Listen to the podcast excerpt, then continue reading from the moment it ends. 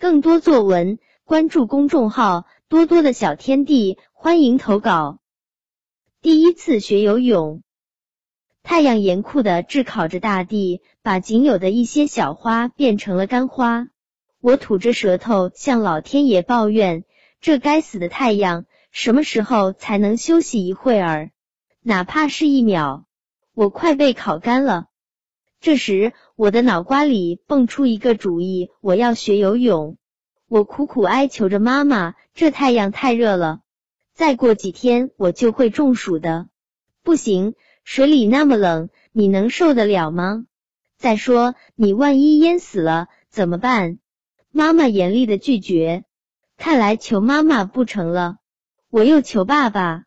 没想到爸爸只来了六个字：作业呢。想得美！但经过十几天的软磨硬泡，妈妈终于同意了我学游泳。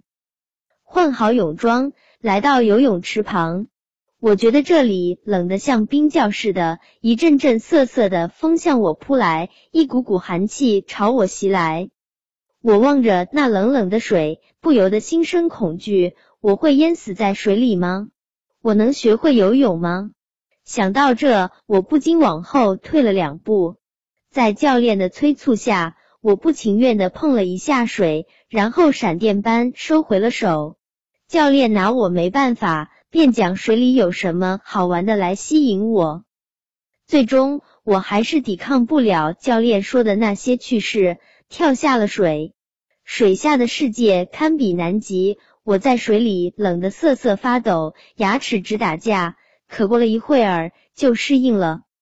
我还真有点天赋，一下水就能挣扎个两三步。可我就是不敢睁眼，怕水进眼睛里。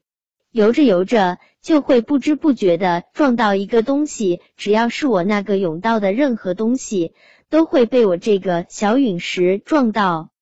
教练说：“不用怕，水里有很多鱼，你睁眼看看吧。”虽然我不怎么相信，但还是不由自主的睁开了眼睛。果然，水里没有鱼，但我惊奇的发现，眼睛怎么样也不会进水。